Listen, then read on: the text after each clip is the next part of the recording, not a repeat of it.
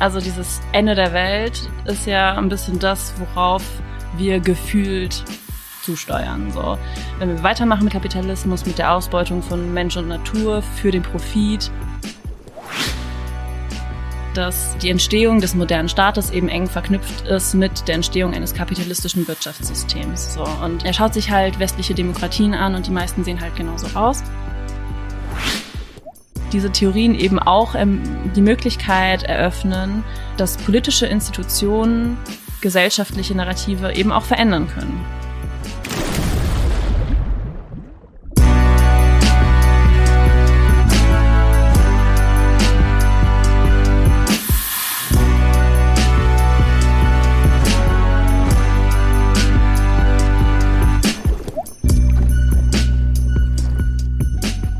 Moin und herzlich willkommen zu einer neuen Folge Sturm und Tatendrang, der Podcast zum Umdenken und Mitgestalten. Ich bin Lukas und moderiere diese Folge unserer Serie der Konferenz Zukunftsgestalten. Dabei sprechen wir heute vor dem Hintergrund des Seminars Macht und Herrschaft mit Aurelie, die ihr wie mich vielleicht bereits aus vorherigen Folgen kennt und wir sprechen mit ihr über ihren Fachvortrag zur Fragestellung, wieso wir uns eher das Ende der Welt als das Ende des Kapitalismus vorstellen können und was der Staat damit zu tun hat. Hallo Aurelie, schön, dass du hier bist. Hallo Lukas, vielen Dank für die Einladung. Deinen Vortrag habe ich bereits auf der Konferenz gehört und bezeichnend an deinem Vortrag fand ich den inhaltlichen Ritt durch die sozialwissenschaftlichen Theorien von Jürgen Habermas und Pierre Bourdieu. Das sind zwei Soziologen, die mit ihren Werken und Theorien in der zweiten Hälfte des 20. Jahrhunderts grundlegend ganze Disziplinen geprägt haben. Entsprechend gibt es Podcast-Formate, die sich im Detail mit den Erläuterungen einzelner Elemente ihrer Theorien beschäftigen. Wer da im Detail in die Theorien einsteigen möchte, in den Show Notes verlinken wir neben der von Aurelie verwendeten Literatur auch entsprechende Podcast-Formate. Los geht's! Was mich eingangs interessiert, Aurelie, in der Fragestellung, warum wir uns eher das Ende der Welt als das Ende des Kapitalismus vorstellen können, wird ersichtlich, dass du dich viel mit Narrativen, also mit Erzählungen beschäftigst. Ähm, wie kommt das, dass dich das interessiert? Mhm. Ähm, ja, Narrativ und Erzählungen sind irgendwie das, womit wir alle den lieben langen Tag durch die Gegend laufen. Wir haben alle irgendwie ein bestimmtes Weltbild und ähm, ja, Glaubenskonstrukte und Wahrnehmungen, mit denen wir durch die Welt laufen. Und ähm, relevant ist das, weil es auch ähm, zu, spannend zu beobachten ist, wie Diskurse und eben auch die Narrative, die darin sich befinden, äh, bestimmen, was politisch vorstellbar und umsetzbar ist. Und wir stellen uns ja auch mit dem Podcast oder generell mit der Transformation die Frage, wie können wir die Menschen abholen? Wie kann man auch Menschen aus ihren Denkmustern rausholen, die sie ihr Leben lang irgendwie aufgebaut haben durch Sozialisierung und so weiter, die aber vielleicht schädlich sind für sie selbst und für andere. Und wir wissen ja auch, dass es ähm, in der Transformationsforschung nicht an Wissen mangelt, wie wir irgendwie die Welt nachhaltiger gestalten können, wie wir aus den aktuellen Wirtschaftsmustern rauskommen kann.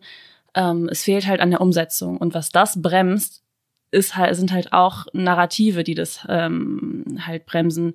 Mangelnde Motivation und Vorstellungskraft, dass man die Welt überhaupt ändern kann, sodass am Ende äh, die Menschen in Summe und es der Umwelt auch besser gehen kann. So. Okay eben weil man sich durch diese Narrative und Erzählungen in seinem Kopf kein Ende des Kapitalismus in, im Fall deines Fachvortrags vorstellen kann. Ganz genau. Okay, und ähm, vielleicht kannst du noch einmal so ein bisschen erläutern, welches Ziel du mit deinem Fachvortrag verfolgt hast. Was ich in meinem Fachvortrag versucht habe zu machen, ist anhand von den zwei ähm, Theorien, die, die ich halt im Seminar kennengelernt habe, Macht und Herrschaft, der Frage näher zu kommen, wieso sich die meisten Menschen, so wie auch ich früher, nicht vorstellen können, dass wir den Kapitalismus überwinden können und somit anschließend wünschenswerte Zukunft erreichen können und wieso wir denken, dass der Kapitalismus die einzig mögliche und wünschenswerte ja, Art zu wirtschaften ist. Und dass wir halt aktuell so festhängen in diesem Leitbild von Freiheit, was der Kapitalismus uns nur bringen kann und zeigen, inwiefern diese Wahrnehmungen, mit denen wir durch die Welt laufen, eben geprägt sind durch Bedingungen, die halt historisch gewachsen sind und zum Teil auch willkürlich entstanden sind und dass wir davon ein Verständnis bekommen, so dass wir am Ende unsere Glaubenskonstrukte hinterfragen können und sie gegebenenfalls durch neue ersetzen können. Und konkret war das das Ziel, mit Hilfe der Theorien zu verstehen, inwiefern der Staat ein Interesse daran hat, bestimmte Narrative über die ja, Funktionsweise von Wirtschaft zu fördern und welche Mittel der Staat hat, das auch zu tun.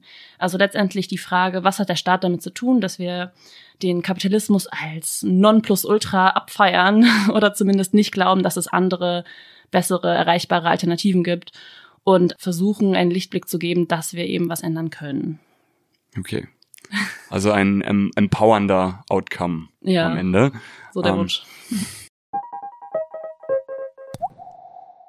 Okay, bevor wir da in die, in die inhaltlichen Blöcke reingehen, innerhalb der Fragestellung stellst du ja zwei Bilder gegenüber. Also mhm. einmal dieses Bild vom Ende der Welt und auf der anderen Seite das Bild vom, vom Ende des Kapitalismus. Kannst du die Bilder vielleicht noch einmal ein bisschen in Worten für uns skizzieren? Was, was hast du da so in deinem Kopf? Also dieses Ende der Welt ist ja ein bisschen das, worauf wir gefühlt zusteuern. So, wenn wir weitermachen mit Kapitalismus, mit der Ausbeutung von Mensch und Natur für den Profit, wovon halt aber nur de facto ein Bruchteil der Menschheit wirklich profitiert und eben dieser Glaube, dass es keine Alternative gibt, wir im System gefangen sind, es keine Kursänderung möglich ist und auch politisch nicht umsetzbar wäre. Und äh, ja, also auch generell, wenn man so global guckt, ähm, ja, wie soll, warum sollten wir was ändern, wenn China nichts ändert? Und dann bringt das am Ende eh nichts und ähm, die Verantwortung liegt woanders. Und ähm, da hattest du auch mal einen spannenden Workshop gehalten zu Desinformation. Sind, da denke ich auch ein bisschen daran, diese, ähm, an dieses Plurf-Schema, mhm. wo ähm, eben diese unterschiedlichen ähm, Methoden an aufgezeigt werden, die genutzt werden, um halt von tatsächlicher Klimaaktionen abzulenken. Und da denke ich halt daran, dieses, ähm, ja, so ein bisschen fatalistische, äh, die Polkappen schmelzen, rette sich wer kann, so, jeder ist sich selbst am nächsten und äh, lass mal Mauern bauen gegen Geflüchtete und wenn das alles nichts hilft, dann ähm, bauen wir uns eine Welt auf dem Mars. Mhm. So, das ist bisschen dieses äh, End of the World Szenario, mit dem sich immer mehr Menschen einfach versuchen abzufinden, habe ich das Gefühl. Und im Gegensatz dazu ist dieses das Ende des Kapitalismus, äh, wer sich das überhaupt traut, so auszusprechen, so dass das möglich wäre. Das ist halt meist abgetan als unerreichbare Utopie, als Schreckgespenst, ähm, weil man dann ja eher, man denkt ja eher voll in diesem Dualismus. Also wenn wir keinen Kapitalismus haben, dann muss es ja den Sozialismus geben. Und der Sozialismus ist bisher in Totalitarismus und Unterdrückung auch ähm, ausgeartet. Und als gäbe es nur diese zwei krassen Extreme so. Das Ende des Kapitalismus kann aber auch bedeuten, und das ist eben auch das Ziel von Postwachstumsdiskursen und von Transformationsforschung äh, und Diskursen, dass das eigentlich erreichbar ist und wünschenswert sein kann, dass, es, dass wir uns in der Welt einfach anders organisieren, anders wirtschaften, anders leben, und zwar bedürfnisorientiert, suffizient, ko kooperativ und ähm, ja eben Mensch und Natur quasi schützend. Und ähm, ja, an der Stelle ähm, ein kleiner Bezug zur Suffizienz- und Postwachstumsfolge, die wir schon rausgehauen haben. Also da haben wir das auch schon ein bisschen skizziert, wie ähm, eine Welt aussehen könnte, die, ja, auf die wir ansteuern möchten.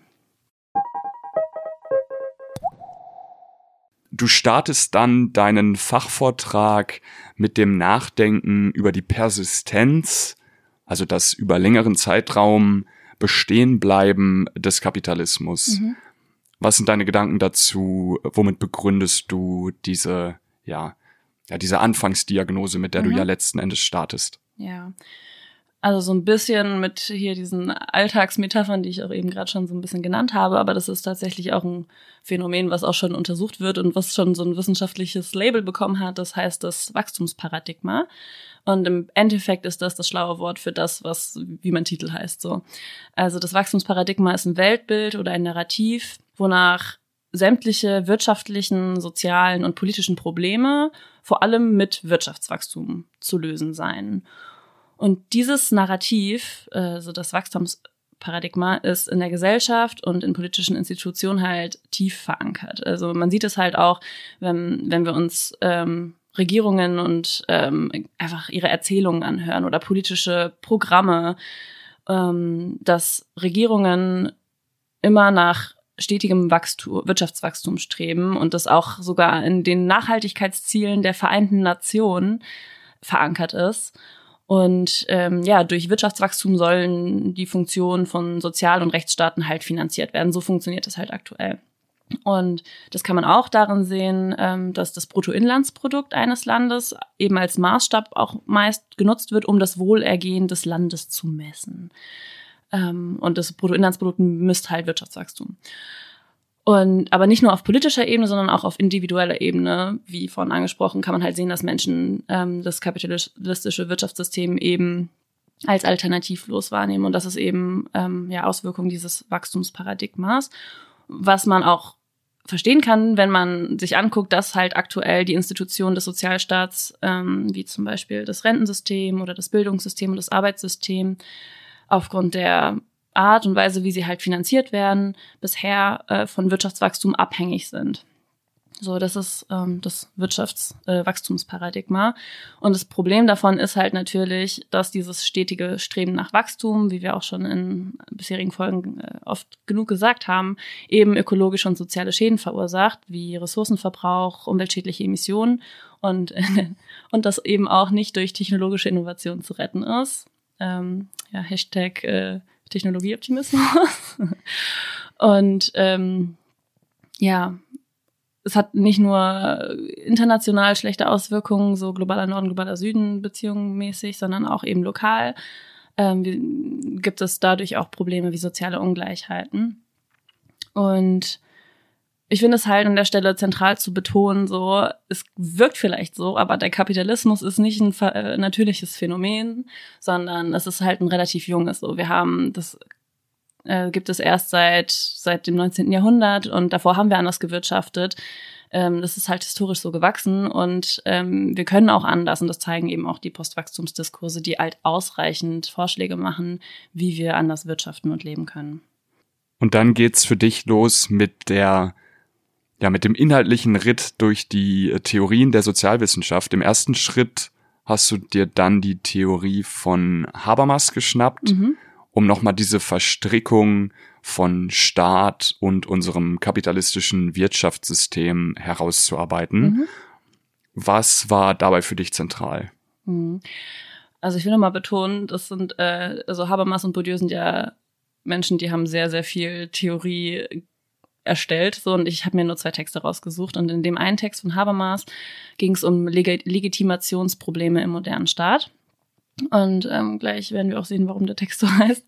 Ähm, also basically die wichtigsten Learnings, die ich aus diesem Text rausgenommen habe, ist, Habermas sagt, dass die Entstehung des modernen Staates eben eng verknüpft ist mit der Entstehung eines kapitalistischen Wirtschaftssystems. So und er schaut sich halt westliche Demokratien an und die meisten sehen halt genauso aus.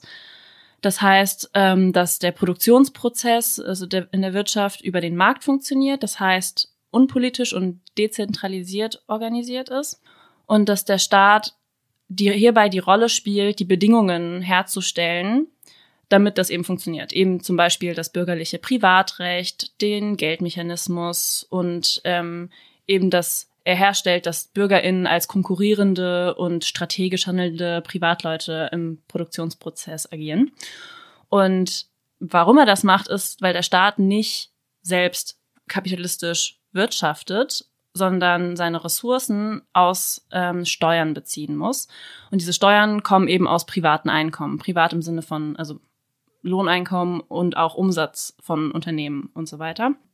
Und Habermas sagt dann, dass es deswegen so ein Komplementärverhältnis zwischen Staat und Wirtschaft gibt, weil der Staat ausgeschlossen ist von der Wirtschaftsweise und gleichzeitig abhängig, muss, er, muss der Staat halt gewährleisten, dass der Kapitalismus funktionieren kann und dass die Akkumulation und Produktion fortgesetzt werden können. Und ähm, der Kapitalismus ist eben auch davon abhängig, dass diese Bedingungen vom Staat gewährleistet werden, dass das alles so funktionieren kann.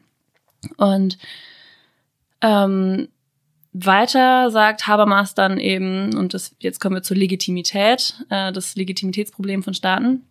Ähm, er sagt, dass Legitimität wichtig ist, damit Staaten und äh, Herrschaftsordnungen stabil sind, weil sonst, wenn, wenn, wenn sie nicht legitim, als legitim anerkannt werden von den Bürgerinnen und Bürgern, dann haben die keinen Bock drauf, wollen es umstürzen, wollen was anderes.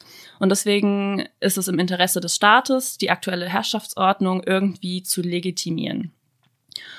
Und ähm, wenn das aktuelle Herrschaftssystem eben Kapitalismus ist, ähm, muss der Staat eben dafür sorgen, dass das eben legitimiert wird. Und es braucht eben ein ungestörtes Wirtschaftssystem.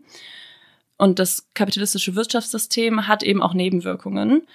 Und da nimmt der Staat die Rolle ein, ähm, für bei schlechter Konjunktur, für eine Ausfallbürgschaft quasi zu stehen und äh, externe Kosten ähm, aufzufangen und Vermögens- und Einkommensungleichheit auszugleichen, dass sie halt nicht so krass werden, dass die Leute sich zu sehr beschweren und die Legitimität des Systems in Frage stellen. Und deshalb macht der Staat eben so Konjunkturpolitik und beeinflusst eben dann doch an der einen oder anderen Stelle die Produktionsweise und verteilt dann doch um. Und ja, und muss dabei aber auf jeden Fall darauf achten, nicht die Fun Funktionsbedingungen des kapitalistischen Wirtschaftssystems einzuschränken. Das heißt, so ein bisschen regulieren, aber auf jeden Fall nicht zu viel Freiheit einschränken und so weiter und so fort.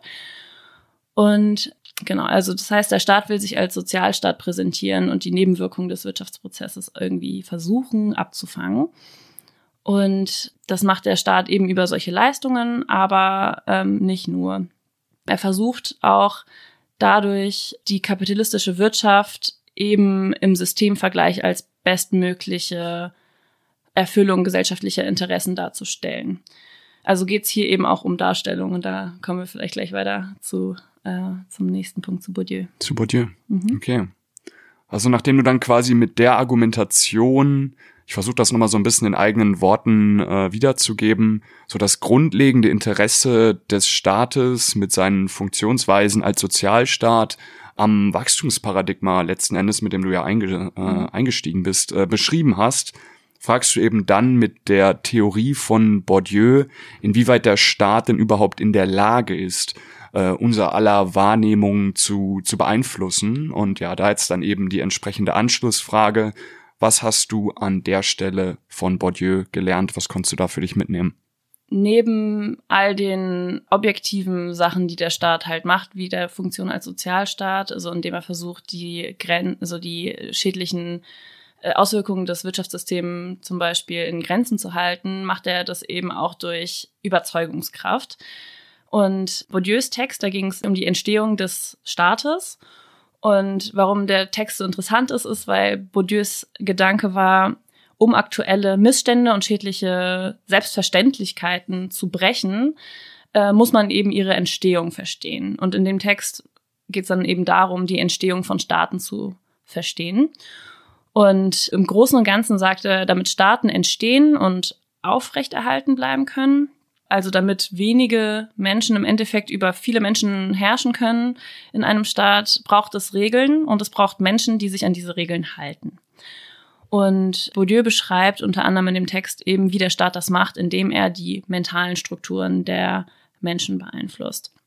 Und ja, in Vortrag hole ich da mega weit aus, aber die zentralsten Aspekte, finde ich, sind, dass der Staat das über kognitive Vereinheitlichung macht. Das bedeutet, dass im Ursprung bei der Entstehung von Staaten alle Regelwerke vereinheitlicht werden. Zum Beispiel das Recht, die Sprache, Maße und so weiter. Das heißt, wir verständigen uns alle irgendwie und haben eine gemeinsame Sprache. Wir keine Ahnung, wir messen alle in Zentimetern und wir verständigen uns alle auf das gleiche Recht und auf eine Sprache, zum Beispiel Hochdeutsch, wurde auch irgendwann mal einfach noch festgelegt, dass das jetzt so die Hauptsprache ist und alles andere ist dann so Dialekt.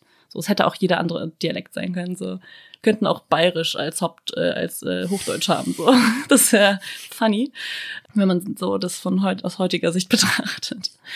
Und was der Staat auch macht, ist, dass er Klassifizierungssysteme herstellt. Zum Beispiel nach Alter, nach Geschlecht. Und das sind so für uns relativ selbstverständliche Arten und Weisen, wie wir die Welt und Menschen kategorisieren. Du bist so und so alt, du hast dieses und dieses Geschlecht, also stelle ich mir, so kann ich mir irgendwas unter dir vorstellen, so. Und eigentlich wurde das einfach nur erfunden und erschaffen irgendwann so und dann festgeschrieben im Recht, in bürokratischen Verfahren und in Strukturen des Bildungssystems. Und dadurch, dass wir all diese Strukturen durchlaufen im Laufe unseres Lebens, so wir gehen zur Schule, wir lesen irgendwelche Rechtstexte, wir müssen irgendwelche Formulare im Amt ausfüllen, wo wir dann irgendwie ankreuzen müssen, männlich, weiblich, divers, so. Wer hat sich die Kategorien überhaupt ausgedacht? Diese ganzen Klassifizierungssysteme und diese vereinheitliche Sprache, mit der wir uns verständigen, Dadurch formt der Staat die mentalen Infrastrukturen der Menschen. Das heißt, er setzt gemeinsame Wahrnehmungs- und Gliederungsprinzipien sowie Formen des Denkens durch. Das heißt, wir haben, wir verstehen alle irgendwie die Welt auf einer ähnlichen Weise. Mit alle meine ich alle, die so sozialisiert wurden. Und das ist dann quasi unsere Kultur. So basically ist es das. Und ähm, vielleicht ein kleiner Exkurs, das finde ich halt irgendwie witzig, wie Bourdieu das so genannt hat. Er sagt, dass ähm, der Staat über symbolische Macht verfügt und dass er über die mysteriöse Macht des Ernennens verfügt. Und das fand ich nur witzig, das ist ein kleines Schmankerl. Er sagt, dass der Staat einfach durch diese symbolische Macht Ämter ernennen kann. So, du bist jetzt ein Arzt, du hast diese Befugnisse. Du bist jetzt ein Offizier, ein Polizist, du hast diese Befugnisse. Und äh, diese können offizielle Handlungen machen, sowas wie so eine so ein Attest schreiben oder sowas. Aber eigentlich ist es ja nur ein Wisch Papier. So, und wenn wer anders das ausfüllen würde, dann wäre das halt überhaupt gar nicht relevant so. Hätte keine Bedeutung. Überhaupt gar nicht, aber wenn da so, äh, wenn das auf diesem funny, bisschen bunten Papier vom Arzt ist, wo dann so schief gedruckt Sachen draufstehen und dann irgendwie so eine kriegelige Unterschrift drauf ist mit einem Stempel von der Praxis, dann kannst du damit dich freistellen lassen und kriegst vom, kriegst, keine Ahnung, Krankengeld oder so. Das ist schon funny und er nennt das halt so offizielle Handlungen, die symbolisch wirksam sind, weil sie in Autoritätssituationen von Autoritätspersonen vollzogen werden, die eine Funktion oder ein Amt innehaben, das ihnen vom Staat zugewiesen wurde. Und Offizielle haben auch die Befugnis, durch Ernennung sozial geschützte Identitäten wie zum Beispiel Bürger, Wähler, Eigentümer oder andere legitime Gruppen wie Familien, Gewerkschaften oder Parteien zu schaffen. Und der Staat hat damit die Autorität zu bestimmen, was eigentlich sein kann und äh, was, was dieses etwas tun darf und so weiter. Also das fand ich einen interessanten Gedanken, so ein bisschen alles zu hinterfragen, was so offiziell ist und ja, womit wir so konfrontiert sind, so dass es irgendwie eingetragene Gruppen gibt, wie Familien und das bedeutet dann Vater, Mutter, Kind so, aber sonst nichts anderes so gefühlt. Und genau, fand ich nur spannend, diese Theorie dann noch anders anzuwenden. Ich versuche das jetzt so mal in meinem Kopf wieder so ein bisschen in anderen Worten irgendwie nochmal wiederzugeben. Also wenn ich deine grundlegende Argumentation jetzt richtig verstanden habe, mhm. sagst du quasi im ersten Schritt, also mit Habermas, Staaten arbeiten kontinuierlich daran, die kapitalistische Wirtschaftsweise als die bestmögliche darzustellen. Mhm. Und im zweiten Schritt dann quasi mit Bourdieu dass die Institution Staat eben auch durchaus in der Lage ist, eben all unsere Wahrnehmungen entsprechend zu formen mhm. und in Summe dann quasi deine Erkenntnisse aus der Habermas-Theorie plus deine Erkenntnisse in der Auseinandersetzung äh, mit Bourdieu. Der Staat ist einer der Gründe, wieso wir uns eher das Ende der Welt als das Ende des Kapitalismus vorstellen können. Was mich da jetzt interessieren würde, wenn man da jetzt mitgeht, wenn wir das irgendwie so als, äh, als gesetzt ansehen, welche Schlussfolgerungen ziehst du daraus, wenn, da, wenn das die Diagnose ist? Was, was bedeutet das für dich letzten Endes? Mhm. Ja, also meine Conclusio ist daraus, dass diese Beharrlichkeit des Wachstumsparadigmas und das Phänomen, dass wir uns eher das Ende der Welt vorstellen können als das Ende des Kapitalismus, obwohl Kapitalismus schädlich ist und es genug Alternativvorschläge gibt, das lässt sich dadurch erklären, dass von staatlicher Seite Wachstum, Wirtschaftswachstum immer noch als erstrebenswert vermittelt wird. Ähm, genau, und dass man das eben auch über politische Programme oder im, vermittelt im Bildungssystem sehen kann. Generell fand ich die Arbeit mit diesen zwei Theorien hilfreich und vor allem mit der Theorie von Bourdieu, um darüber nachzudenken, ob und inwiefern wir in unserer Wahrnehmung von staatlichen Institutionen geprägt sind. Also inwiefern sie uns beeinflussen in der Art und Weise, wie wir denken. Und dass das eben auch das Potenzial hat, auch andere verinnerlichte Denkweisen und ähm, Handlungsmuster zu untersuchen, ähm, in dieser Hinsicht, wie zum Beispiel halt so sexistische, rassistische Muster, ähm, dass wir die auch hinterfragen können, inwiefern wir geprägt sind durch die Art und Weise, wie wir in diesem Staat eben aufgewachsen sind. Und dass diese Theorien eben auch ähm, die Möglichkeit eröffnen, dass politische Institutionen gesellschaftliche Narrative eben auch verändern können. Genau, das ist ja ein bisschen das Emanzipatorische. Man kann die Narrative auch ändern, wenn man versteht, wodurch sie geprägt werden und dass eben eine Bedingung oder eine Rahmenbedingung eben auch der Staat und staatliche Institutionen sind. Und dann eben auch theoretisch im Sinne der sozialökologischen Transformation, über die wir hier ja versuchen nachzudenken. Ganz genau. Also, dass wir dieses Wachstumsparadigma überwinden können, nicht nur durch das Wissen, was aus der Wissenschaft kommt, so, und, sondern auch einfach in der Reflexion, inwiefern vermittelt mir der Staat, die Gesellschaft, dass Kapitalismus geil ist und das Wachstum die einzige mögliche Heilsprechung ist, die wir, die wir haben für unsere Probleme. Und um sich dann ein bisschen davon zu lösen, drei Schritte zurückzugehen und sich dann zu fragen, okay, was, wenn ich jetzt versuche, das so ein bisschen auszublenden, wodurch ich geprägt bin, was erscheint mir jetzt denn für sinnvoll und ist, erscheint mir das aktuelle Wirtschaftssystem als sinnvoll und nachhaltig oder kann man sich vielleicht doch für andere Ideen irgendwie öffnen? Mit Blick in, in die Zukunft dann. Genau. Ja.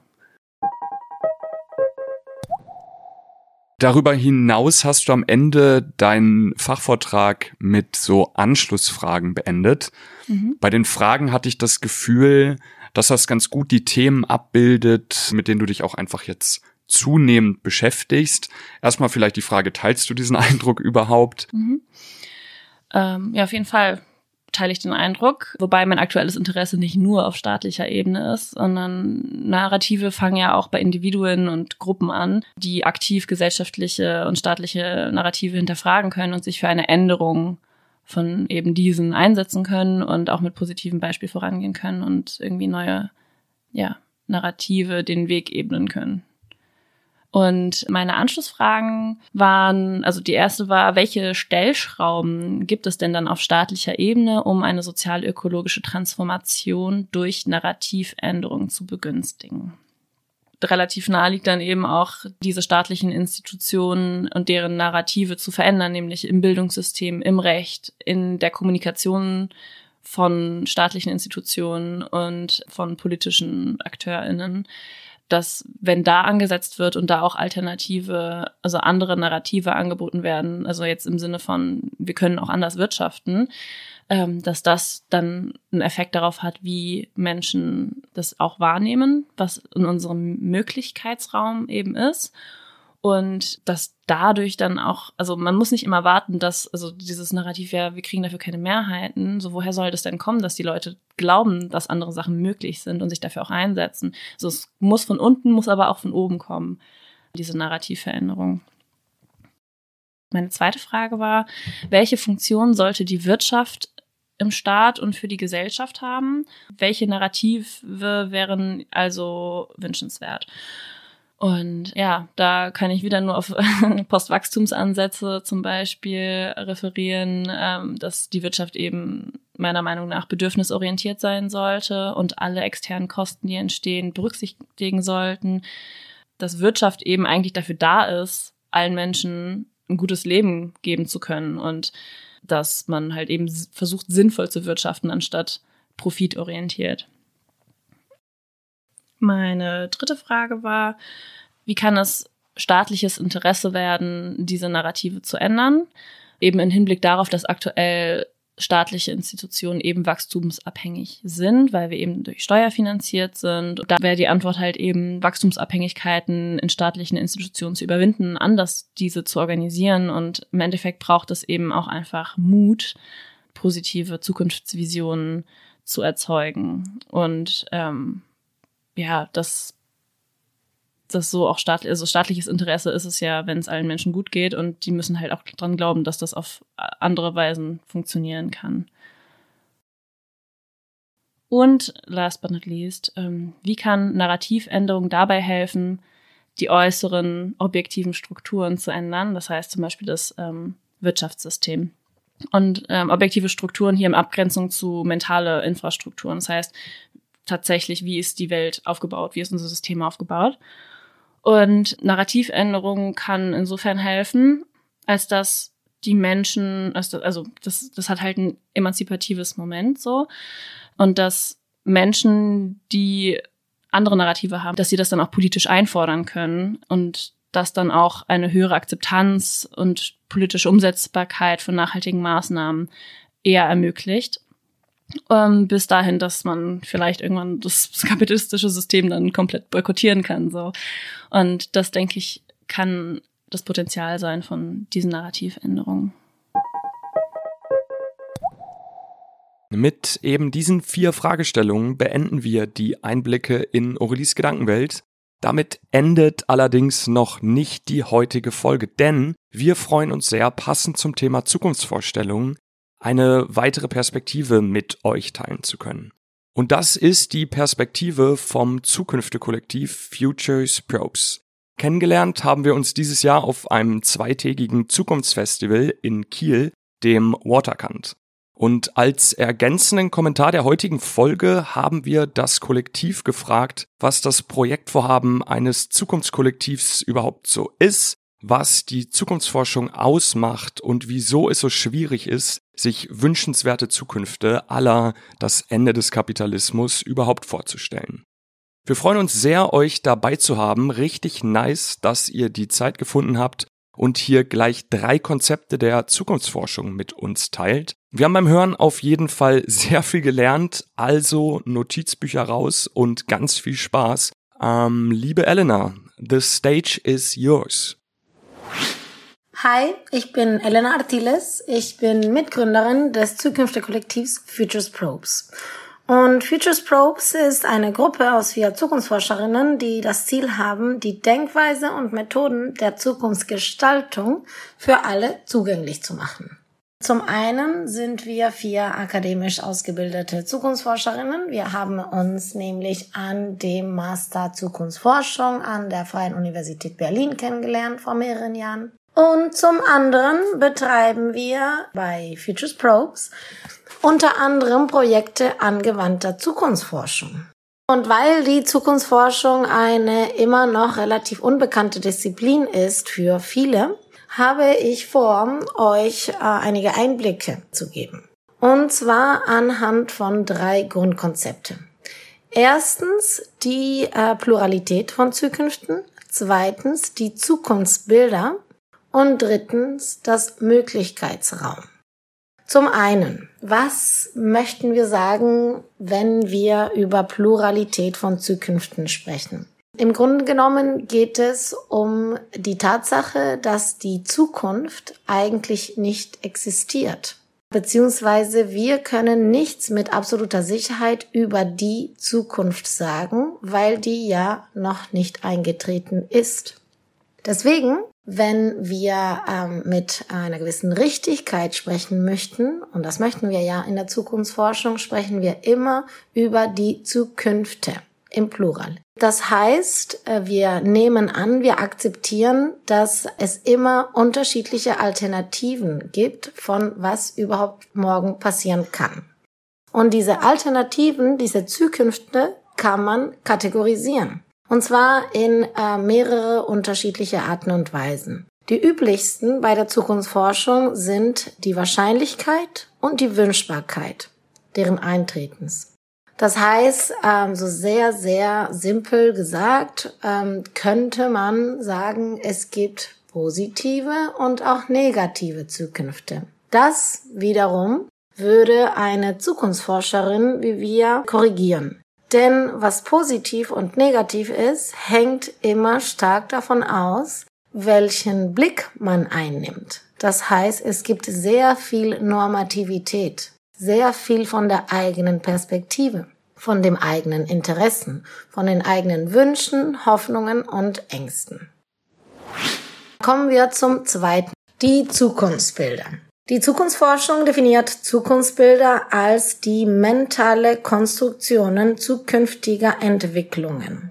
Anders gesagt sind das Vorstellungen, die wir im Hier und Jetzt über die Zukunft haben.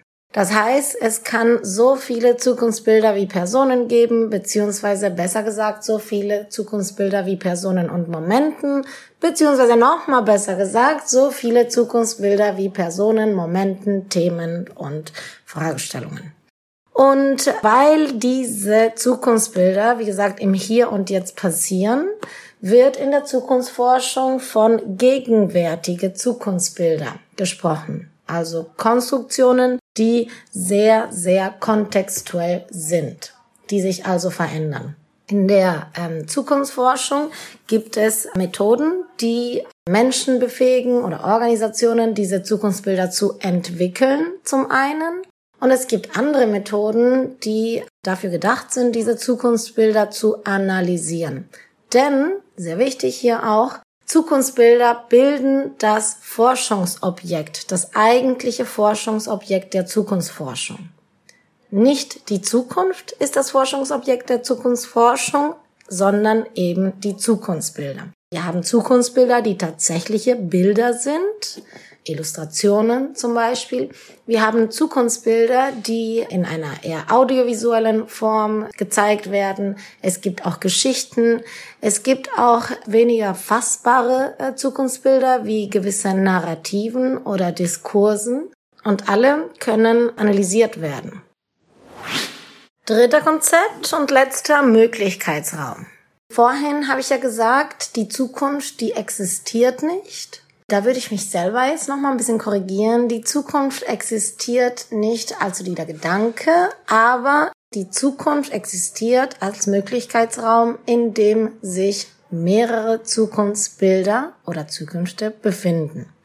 Und äh, dieser Möglichkeitsraum, die Grenzen dieses Möglichkeitsraumes, die differenzieren zwischen das, was wir uns vorstellen können, das Imaginierbare, versus das, was wir uns nicht oder noch nicht vorstellen, also das Nicht-Imaginierbare.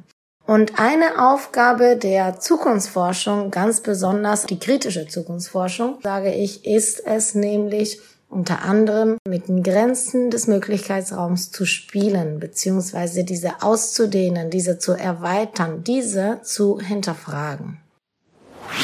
Wir als Citrus Probes, wir verstehen uns als kritische Zukunftsforscherinnen. Das bedeutet, dass wir unter anderem implizite Annahmen über die Zukunft kritisch zu hinterfragen versuchen und auch gleichzeitig das Ziel haben, Menschen dazu zu bringen, selbstkritisch zu werden und auch sie zu empowern, erstens eigene Zukunftsbilder zu entwickeln und zweitens andere Zukunftsbilder zu identifizieren, erstmal, ist äh, manchmal nicht so einfach, und zweitens diese zu analysieren, und zwar aus einer kritischen Perspektive. Und wieso machen wir das? Ja, weil Zukunftsbilder, die nicht kritisch dekonstruiert werden, reproduzieren sehr oft und unbewusst das bereits Vorhandene. Das heißt, nochmal zurück zum Möglichkeitsraum, die bleiben innerhalb dieser Grenzen. Diese Grenzen werden nicht hinterfragt, die werden nicht ausgedehnt, die werden nicht expandiert oder erweitert. Und so wird das Status quo gestärkt. Eine Art und Weise, diese Grenzen des Möglichkeitsraums zu erweitern, zu hinterfragen, auszudehnen, ist die Entwicklung von wünschenswerte Zukünfte. Und ihr fragt, wieso es schwierig ist, sich wünschenswerte Zukünfte vorzustellen. Ich denke oder wir an Futures Probes würden sagen, es ist nicht schwierig, sich wünschenswerte Zukünfte vorzustellen. Es ist schwierig, sich konkrete wünschenswerte Zukünfte sich vorzustellen. Und deswegen haben wir es uns in unserem Zukünfte-Kollektiv ganz groß auf der Fahne gelegt, genau dafür oder in dem Sinne Leute zu empowern. Und warum? Weil wünschenswerte Zukünfte oft sehr an der Oberfläche bleiben, sehr schwammig sind, gar nicht so wirklich konkret. Und das ist ein Problem insofern, dass äh, schwammige Vorstellungen, schwammige Zukunftsbilder nicht als Ziel agieren oder nicht gut genug, effizient genug als Ziel, als Vision agieren. Ich gebe ein ganz, ganz einfaches Beispiel. Wir können sagen, ich möchte, dass meine Stadt autofrei ist. Und das ist ein wünschenswertes Zukunftsbild. Das ist aber sehr schwammig. Wie genau soll bitte eine autofreie Stadt aussehen? Viel besser wäre es, wenn wir über mehr konkrete Sachen sprechen, wie zum Beispiel das Grad der Stadtbegrünung. Und wenn wir das mit anderen konkreten Faktoren kombinieren, wie zum Beispiel die Anzahl der Autos, die erlaubt werden. Und dafür, um solche Faktoren äh, nicht nur zu analysieren, sondern zu sammeln und im besten Fall auch zu kombinieren, gibt es zahlreiche Methoden. Wir zum Beispiel äh, bei Futures Probes machen sehr viel Szenarioentwicklung. Und der Komplexitätsgrad, zu der man ähm, ein Szenario entwickeln kann, ist sehr, sehr groß. Das können wir sehr gerne in einer nächsten Podcast-Folge besprechen, wenn ihr wollt. In einer nächsten Podcast-Folge. Das freut uns doch sehr zu hören und klingt auf jeden Fall nach einem Plan. Bis dahin wünschen wir euch ganz viel Erfolg bei eurer Mission. Ich zitiere, die Denkweise und Methoden der Zukunftsgestaltung für alle zugänglich zu machen. Die Website vom Zukunftskollektiv findet ihr natürlich wie gewohnt neben allen weiteren zentralen Literaturhinweisen in unseren Shownotes. Schaut dort gerne vorbei, um detailliertere Einblicke in die Arbeit von Futures Probes zu gewinnen. Ansonsten würde ich die Frage von Elena jetzt einfach einmal aufgreifen und an unsere Zuhörenden weitergeben. Was sind also eure aktuellen Gedanken und Anschlussfragen zum Thema? Worüber denkt ihr nach der heutigen Folge so nach? Und ja, damit übergebe ich fürs Schlusswort noch einmal an unsere heutige Gesprächspartnerin. Aurelie, hast du noch etwas auf deinem Herzen? Ja, ich hoffe, dass das äh, jetzt irgendwie verständlich geworden ist. Äh, der Fachvortrag ist ja auch schon ein paar Monate her. Aber mit dem Abstand ist es auch irgendwie ganz cool, das wieder vor Augen geführt zu haben und nochmal zu versuchen, das in eigenen Worten zu erklären. Danke dir auf jeden Fall für deine guten Fragen, für deine gute Struktur. Und, Sehr gerne. Und das ist auf jeden Fall so ein Themenbereich, wo ich echt Bock habe, da noch weiter reinzugehen und auch mit Leuten ins Gespräch zu kommen. Also schreibt uns sehr gerne. Und ja, damit verabschieden wir uns für heute. Vielen Dank, Aure, fürs, jetzt habe ich Aure gesagt, das erste Mal auf, auf Tonspur, fürs Teilen deiner Perspektive. Danke, Luki. es hat Spaß gemacht. Ähm, ja, macht es gut, seid lieb zueinander äh, und bis zum nächsten Mal. Dankeschön. Tschüssi.